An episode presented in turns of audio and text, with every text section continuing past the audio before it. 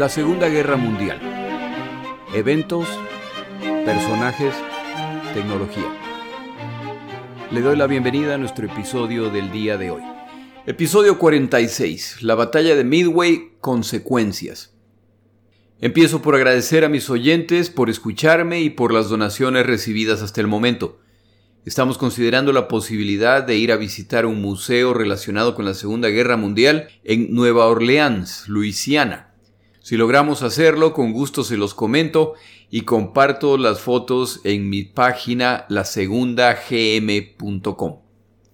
Gracias además por los puntajes y comentarios que están proveyendo en la plataforma en la que escucha el podcast. Son estos puntajes y los comentarios los que aumentan la visibilidad de este programa. Por otro lado, como estoy en proceso de obtener una certificación relacionada con mi profesión, y con el fin de tomar el tiempo necesario para prepararme para este examen, luego de grabar los dos siguientes episodios suspenderé el podcast por un par de semanas para concentrarme en estudiar.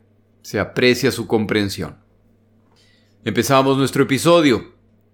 El episodio de esta semana yo lo denominaría lo que se quedó en el tintero. Son pedazos de historias relacionadas con la batalla de Midway y sus consecuencias, por lo que no pretendo lograr que la historia fluya, sino sumar estos añadidos que ayudan a entender lo que pasa a continuación en este escenario bélico. Es la mañana del 5 de junio de 1942 y los eventos principales de la batalla de Midway ya han concluido. Como en esta operación han participado un número significativo de embarcaciones de distinto tipo, y cinco portaaviones han sido destruidos, cuatro japoneses y un estadounidense, estas aguas están llenas de pilotos derribados, marineros que han abandonado sus embarcaciones destruidas y embarcaciones averiadas con marineros heridos. Las dos flotas buscan a estos sobrevivientes, sabiendo que en cualquier momento pueden encontrarse con embarcaciones enemigas. Usted y yo tenemos la ventaja de estar observando estos eventos muchas décadas más tarde, por lo que sabemos los detalles de lo ocurrido. Los participantes en esta batalla no tienen esa tremenda ventaja.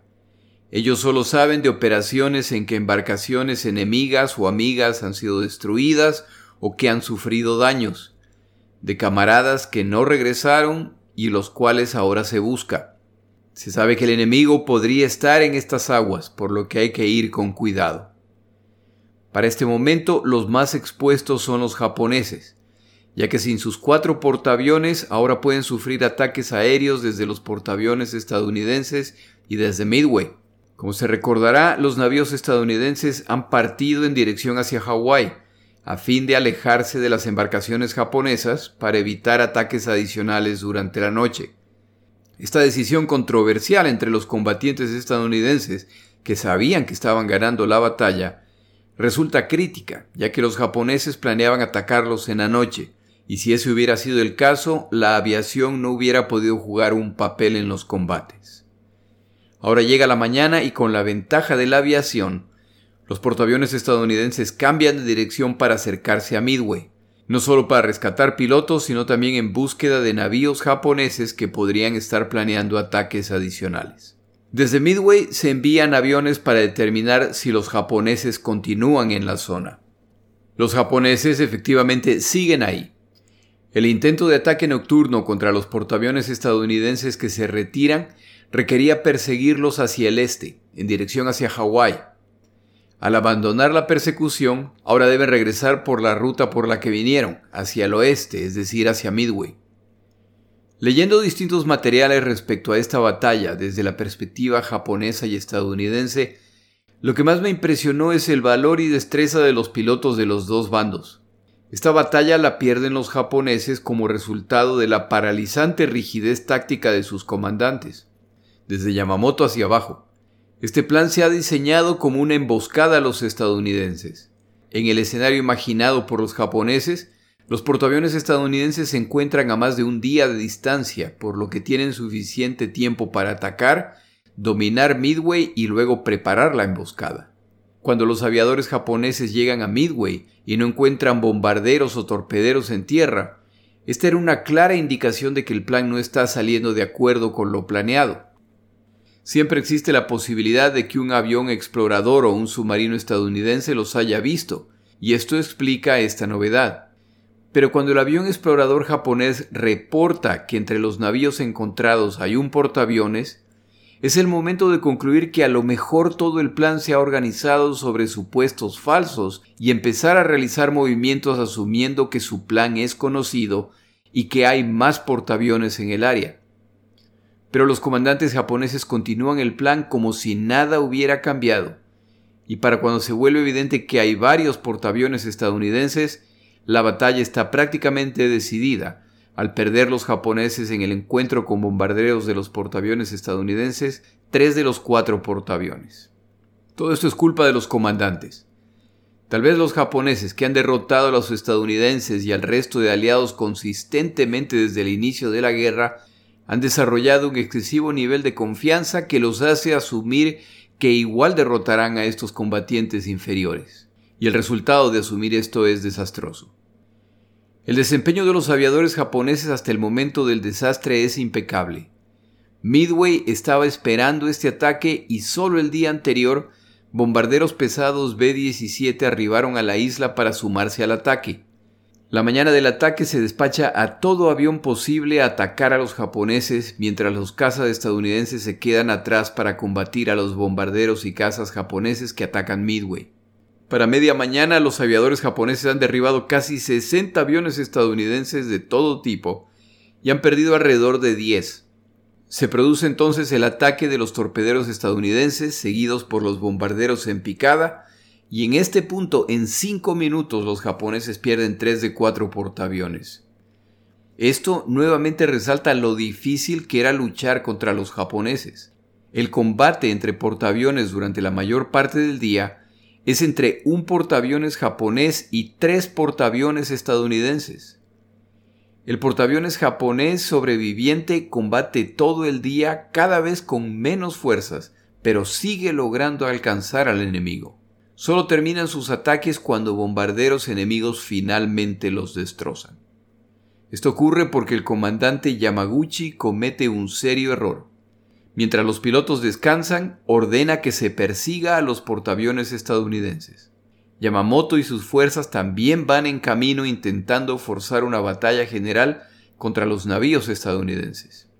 Ya que les quedan pocos aviones con los cuales atacar y menos para defenderse, si Yamaguchi desea lanzar un ataque, lo mejor hubiera sido hacerlo desde una distancia en la que los aviones japoneses, que tenían más rango que los estadounidenses, alcancen a la flota estadounidense desde fuera de su alcance. En vez de ampliar la distancia de separación con los estadounidenses, los persigue. Para cuando recibe noticias de que no persigue uno, sino dos portaaviones estadounidenses, los cuales navegan en dirección hacia Yamaguchi, se intenta cambiar de curso para incrementar la distancia, pero ya es muy tarde. Treinta bombarderos estadounidenses Dauntless van en camino a atacarlos. Trece ceros están protegiendo a los aviones.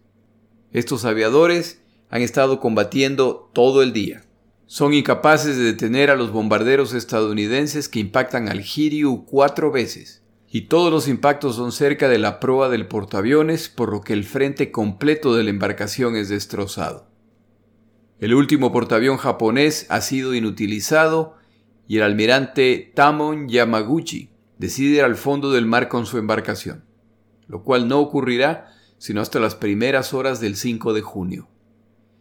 Miembros de su equipo de oficiales piden permiso para morir con él, pero Yamaguchi no se los permite. Ellos son jóvenes y el Japón todavía los necesita. Hay una frase respecto a la guerra que dice, no hay plan de ataque, por bueno que sea, que sobrevive el contacto con el enemigo. En este caso, los dos bandos cometen serios errores y al final salen victoriosos los estadounidenses. ¿Tuvieron los estadounidenses más suerte que los japoneses?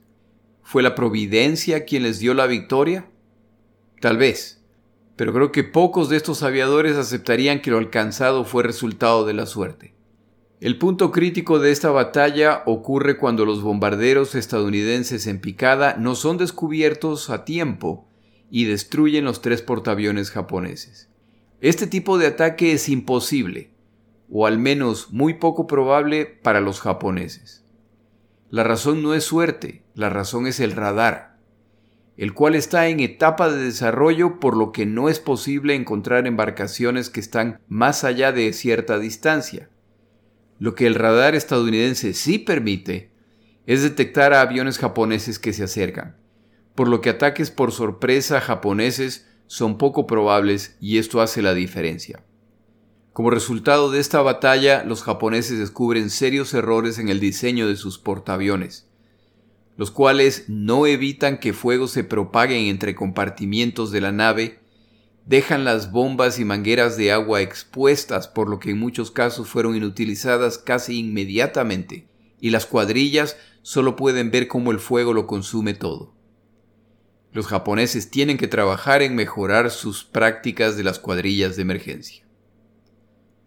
De los seis portaaviones que participaron en el ataque a Pearl Harbor, cuatro, el Akagi, el Soryu, el Kaga y el Hiryu, son destruidos en esta batalla. No participaron en la batalla los dos restantes, el Shokaku y el Suikaku, los cuales fueron averiados en la batalla de Coral Sea. Los japoneses han perdido el Kido Butai, la fuerza móvil naval que les ha dado tantos triunfos en esta guerra. Les quedan cinco portaaviones y están en el proceso de construir más, pero sus mejores portaaviones, incluyendo el líder de todos, el Akagi, han sido hundidos. Los estadounidenses por su parte reciben buenas noticias. A primera hora el 5 de junio, aviones exploradores descubren que el Yorktown, seriamente averiado por lo que se asumía que se hundiría, no se ha hundido. Está inclinado parcialmente hacia un costado, pero sigue a flote. Se pone en camino un grupo de destructores con la tarea de enviar a bordo un grupo de mecánicos e ingenieros para ver si es posible estabilizarlo y escoltarlo hacia un puerto. Esta fuerza se pone en camino y efectivamente el Yorktown continúa a flote, el destructor Hughes está en guardia cerca del portaaviones. El interés en este portaaviones no es solamente por rescatarlo. Es necesario recuperar o destruir cualquier material secreto que se encuentre dentro de él. Se considera enviar un grupo exploratorio. En este proceso, rescatan a dos marineros del Yorktown, que habían quedado atrapados. El grupo que aborda el Yorktown descubre efectivamente documentos secretos y máquinas decodificadoras que llevan a bordo del destructor Hughes. Estas noticias alegran a la flota estadounidense y se toma la decisión de rescatar al Yorktown. Este proceso toma tiempo, ya que los mecánicos y técnicos que conocen el Yorktown están distribuidos entre varios navíos que los rescatan después del ataque japonés. Para las 6 de la tarde, un grupo de destructores se pone en camino junto con un equipo que tiene la tarea de rescatar este portaaviones. Llegan al Yorktown a las 6 de la mañana del 6 de junio. Se ordena que uno de los destructores de esta fuerza, el Hammond, se posicione cerca del Yorktown para proveer electricidad para la operación. El capitán del Hammond logra esto ubicando su embarcación lado a lado con el Yorktown y atando las dos embarcaciones. Se inicia entonces el proceso y las cuadrillas dentro del Yorktown continúan su trabajo. Tras horas de esfuerzo, están logrando que el portaaviones regrese poco a poco a la posición vertical. Esto se logra principalmente utilizando las bombas para evacuar agua de los compartimientos inundados.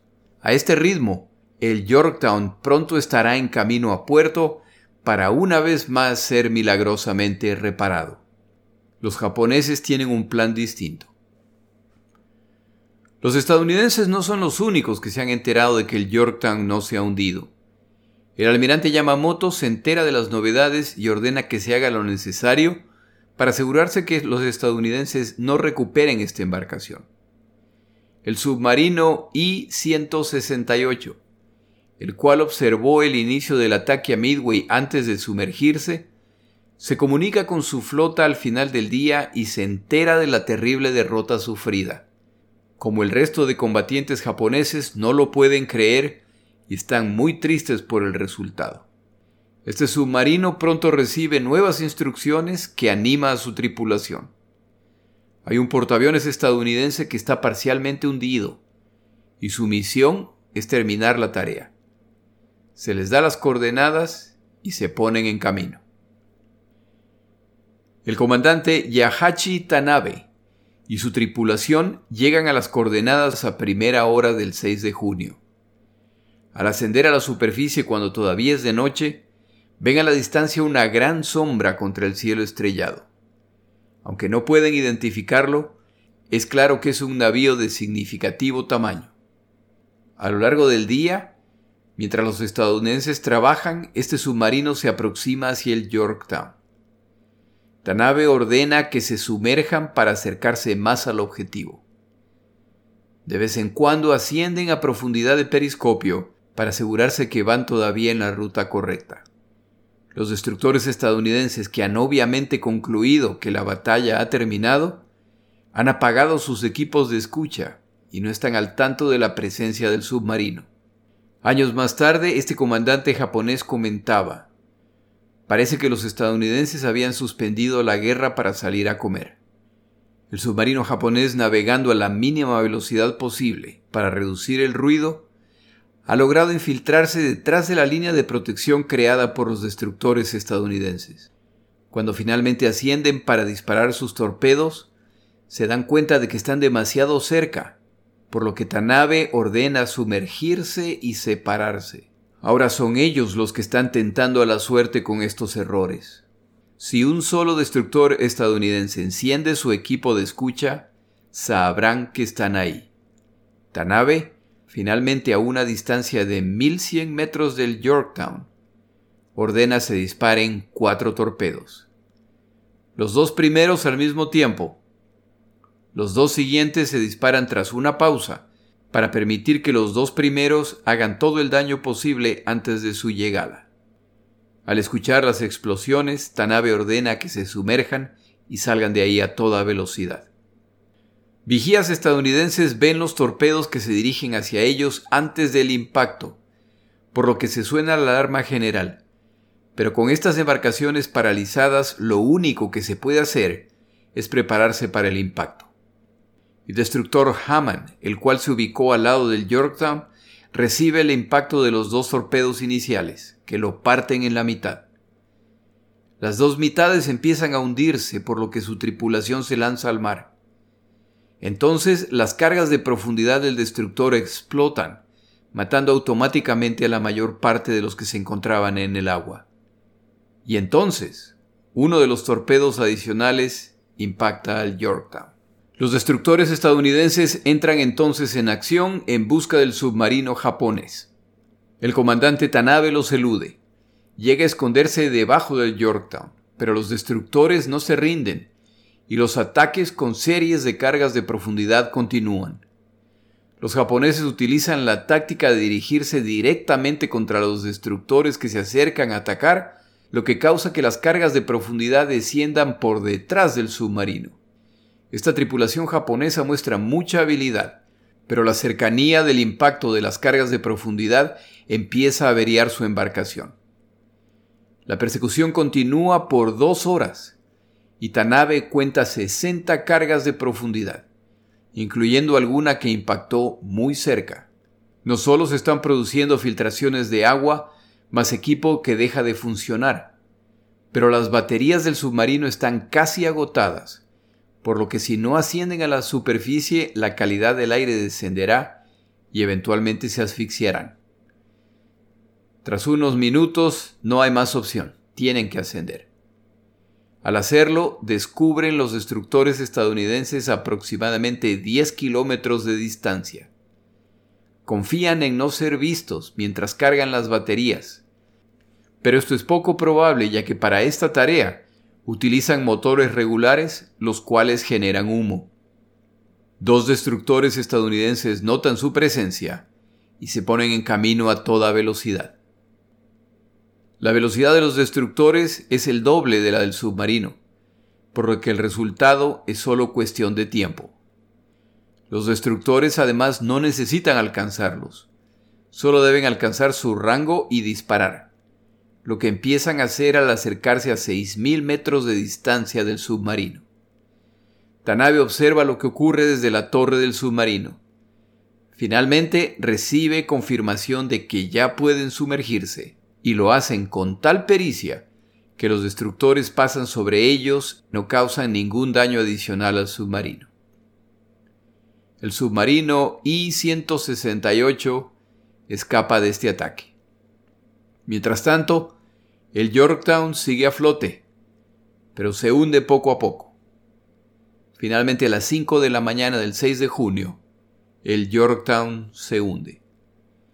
Los marineros estadounidenses que observan sus momentos finales no pueden evitar llorar, tal como sus colegas japoneses al ver sus embarcaciones hundidas. Antes de continuar nuestro episodio, tomamos una pausa.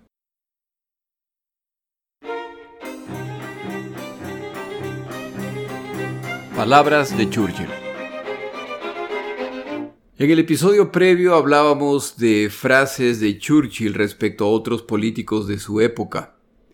El día de hoy hablo de otro personaje político de la época, pero esta vez de la Unión Soviética. Lo separé con el fin de enfatizar la antipatía que Churchill siempre sintió respecto al modelo comunista. Respecto a Lenin, Churchill decía, sus simpatías son tan frías y tan amplias como el océano Ártico su odio tan tenso como el nudo del verdugo. Su propósito en la vida, salvar al mundo. Su método, volarlo en mil pedazos.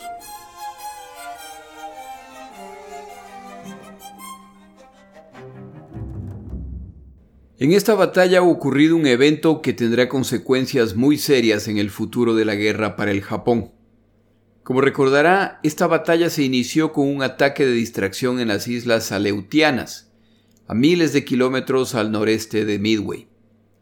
Este ataque ocurre sin mayores complicaciones para los japoneses que incluso llegan a desembarcar en las islas.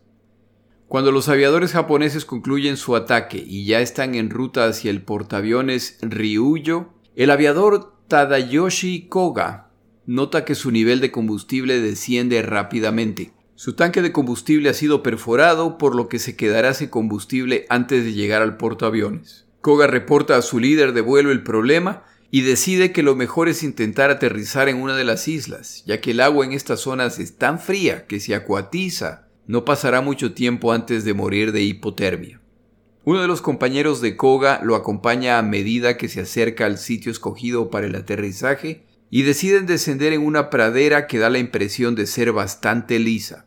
El piloto que acompaña a Koga de repente nota por un segundo el reflejo del sol en charcos de agua en la pradera. Intenta advertir a Koga que se eleve pero ya es muy tarde. La pradera en realidad está inundada y en vez de tierra firme. Al tocar el tren de aterrizaje de Koga el suelo, las llantas inmediatamente se atascan y el avión hace una pirueta y termina invertido. El compañero de Koga lo llama por radio, pero Koga no responde. Tras un par de intentos, este piloto japonés sabe lo que tiene que hacer. Tiene órdenes de destruir cualquier cero derribado que no sea completamente destruido. Koga no responde, y este aviador tiene que tomar una decisión considerando que su compañero podría estar simplemente inconsciente. El piloto japonés toma la decisión. Se retira sin ametrallar el avión de Koga. En los días siguientes un submarino japonés intenta contactar a Koga, pero no reciben respuesta, por lo que al final se abandona la búsqueda. Este avión se ha estrellado en una zona abandonada lejos del área de combate. Aproximadamente un mes más tarde, un avión naval estadounidense de exploración Catalina sobrevuela las Aleutianas y se pierde. Cuando finalmente se orientan y al considerar la misión desperdiciada, regresan a su base utilizando la ruta más directa, la cual los pone sobre la isla de Akután. Al sobrevolar esta isla, ven el cero de Koga. Sobrevuelan un par de veces la zona y reportan su descubrimiento. Al día siguiente se organiza una misión para explorar la zona. Se despacha no solamente técnicos, sino además fotógrafos. El equipo de exploración inspecciona el avión y ven el cuerpo de Koga dentro. Este piloto seguramente murió al fracturarse el cuello por la repentina desaceleración o al estrellarse su cabeza contra el panel de instrumentos. En todo caso, es claro que murió instantáneamente. Este equipo reporta que el avión parece estar en buen estado, por lo que al día siguiente se inicia el complicado proceso de mover, desarmar, armar y reparar este cero, el cual será detalladamente explorado hasta descubrir todos sus secretos. Se lo pondrá además a volar contra los distintos aviones estadounidenses contra los que combate en el Pacífico. En unos meses, los secretos del cero japonés serán de conocimiento de los estadounidenses y lo aprendido se utilizará para desarrollar tácticas de combate y mejorar aviones que exploten las deficiencias de este avión. Pero ese es un tema para otro día, cuando grabe un episodio bajo la categoría de tecnología respecto a la aviación de la Segunda Guerra Mundial. El autor Okumiya, quien escribió uno de los libros que estoy utilizando en estos episodios, considera que este insignificante evento aceleró dramáticamente la derrota japonesa.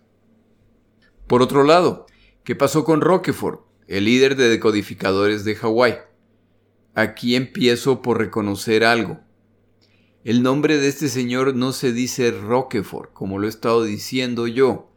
Resulta que el nombre del señor se pronuncia Rochefort. Otro crimen mío contra el buen nombre ajeno. En fin, les pido disculpas. Cuando ya pasan unas semanas desde esta batalla, se vuelve más clara la impresionante victoria que han alcanzado los estadounidenses. Esta se celebra en los Estados Unidos de América y nombres como Halsey, Nimitz, Fletcher, Spruance se vuelven parte de la historia naval estadounidense.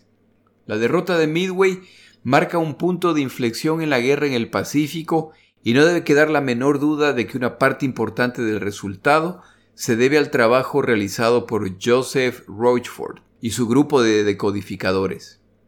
Nimitz nomina a Rochford para una medalla.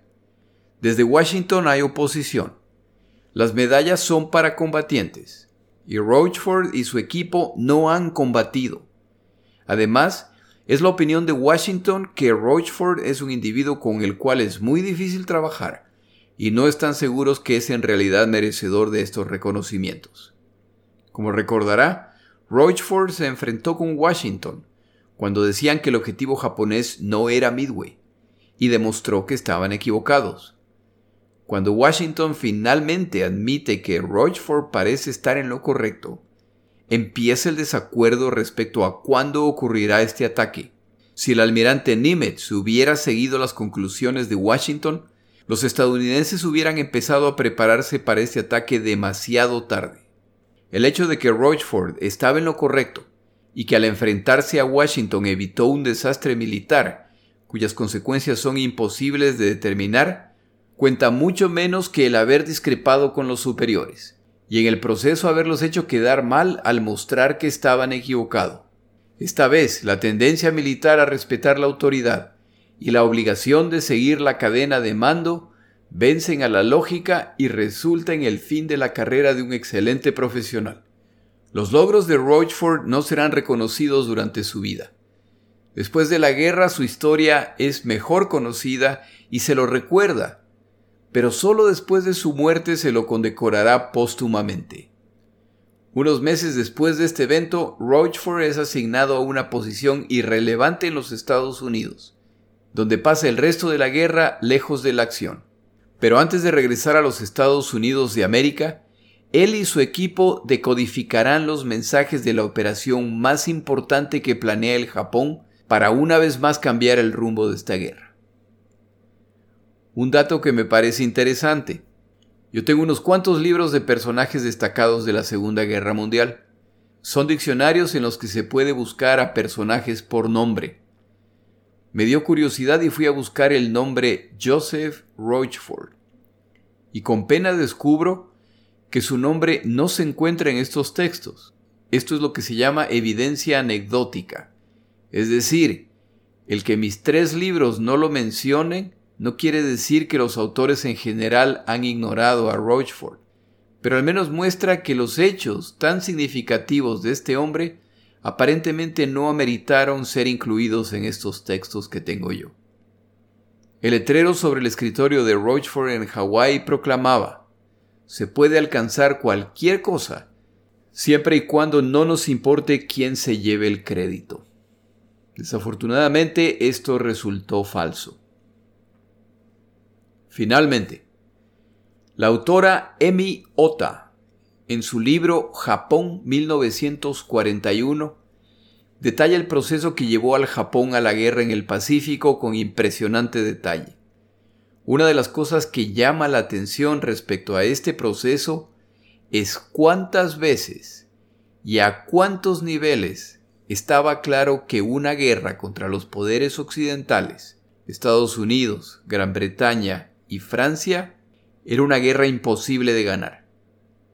En este periodo, el gobierno japonés formó una especie de academia de guerra constituida por miembros de las Fuerzas Armadas que muestran alto potencial y conocimiento. Uno de los ejercicios en los que participan es un juego de estrategia el cual consistía en una nación imaginaria con características similares a las del Japón, que se enfrenta contra un grupo de naciones de características similares a las de los aliados occidentales. Este ejercicio toma semanas y toda conclusión resultante debe ser sustentada con datos y evidencia. Y el fin del ejercicio es crear una política para la conducción de la guerra que llevará a la nación imaginaria al triunfo, o al menos estabilizar la situación hasta llegar a la mesa de negociación. Este grupo de brillantes oficiales, que trabaja en la simulación por semanas y que por supuesto intuyen que la imaginaria nación es el Japón, luego de considerar todo escenario posible, presentan sus conclusiones y el resultado es que al margen de cuán efectivas sean las acciones que se implementen, éstas, aun si resultan, traerán triunfos temporales pero el inevitable resultado final es la derrota de la imaginaria nación. Aquellos que han visto trabajar a este grupo y que por supuesto confían que hay una forma para que el Japón gane la guerra, están al tanto del nivel de detalle y las múltiples posibilidades que han evaluado. Al escuchar las conclusiones reaccionan decepcionados al escuchar el inapelable veredicto. Se les agradece por sus contribuciones y se les recuerda que en la guerra la victoria depende también de la fortuna y del coraje. Como evidencia se les recuerda la guerra ruso-japonesa. En esta guerra los rusos debieron ganar fácilmente, basados en la historia global a través de los siglos, y sin embargo, lo que ocurrió es que una nación asiática, el Japón, por primera vez sale vencedora contra los europeos. Ellos confían que esta vez lo mismo ocurrirá. La historia descrita es solo una de las muchas en que líderes japoneses buscan convencerse que embarcarse en esta campaña es una buena idea, o al menos que no es tan mala idea. Los resultados son siempre similares, variando desde el completo desastre hasta la simple derrota del Japón. Entre los materiales que comparto esta semana en mi página web, lasegundagm.com, y en mis páginas de Twitter y Facebook, incluyo un video brutal. No se preocupe, no va a tener que desinfectar la pantalla con alcohol o tener una funda al lado para recoger los pedazos de gente. No es ese tipo de video. Pero esto no cambia que es un video brutal. Hay un muchacho en YouTube lo llamo muchacho porque suena como un hombre joven, que además parece tener acento alemán. Él se especializa en evaluaciones técnicas de eventos de la Segunda Guerra Mundial. Sus análisis los sustenta con información de equipos, características técnicas de las fuerzas que combaten y las decisiones estratégicas o de producción de los combatientes. Con esta metodología explica el resultado de batallas o campañas. Uno de sus videos tiene que ver con la guerra en el Pacífico. Este video se llama ¿Por qué los japoneses no tenían la menor oportunidad de ganar? El video está en inglés. Si no habla ese idioma, no importa. A continuación le explico todo lo que tiene que saber para entender este video aún sin hablar el idioma. Si usted quiere buscar el video, vaya a YouTube y busque Why Japan Had No Chance. Ese es el nombre del video en inglés. Lo que este autor hace en este video es simplemente crear una tabla con dos ejes. En el eje vertical, el eje de la Y, lista embarcaciones de combate, destructores, portaaviones, submarinos, etc. Cada tipo de embarcación tiene dos barras. La azul es la de los estadounidenses, la roja la de los japoneses. En el eje horizontal, en la X, pone el número de embarcaciones. El video muestra lo siguiente. Cada vez que el Japón o los Estados Unidos de América construyen y lanzan un nuevo submarino, por ejemplo, la barra al lado del submarino crece.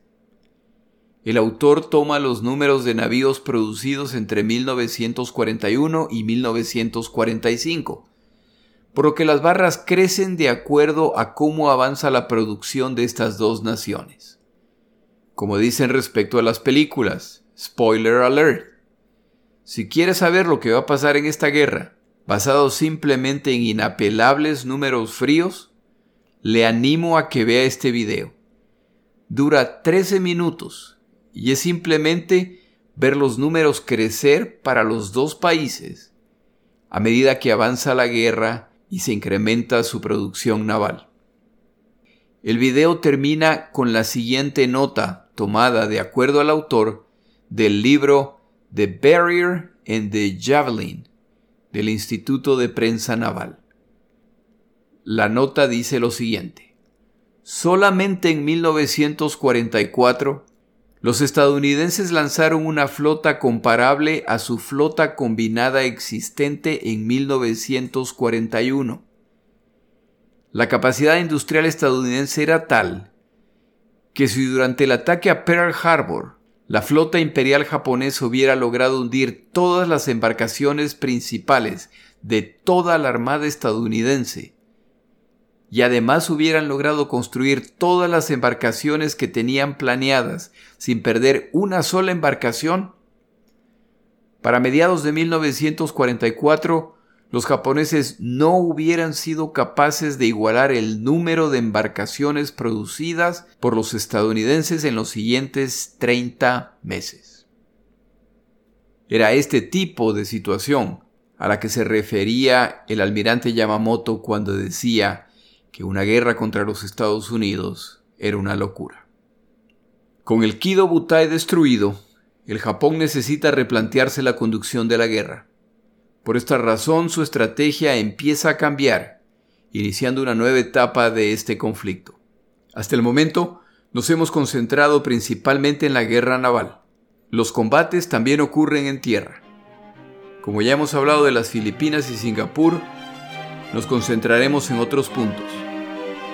En nuestro siguiente episodio, los frentes olvidados, combates en tierra. Mi nombre es Jorge Rodríguez, gracias por acompañar.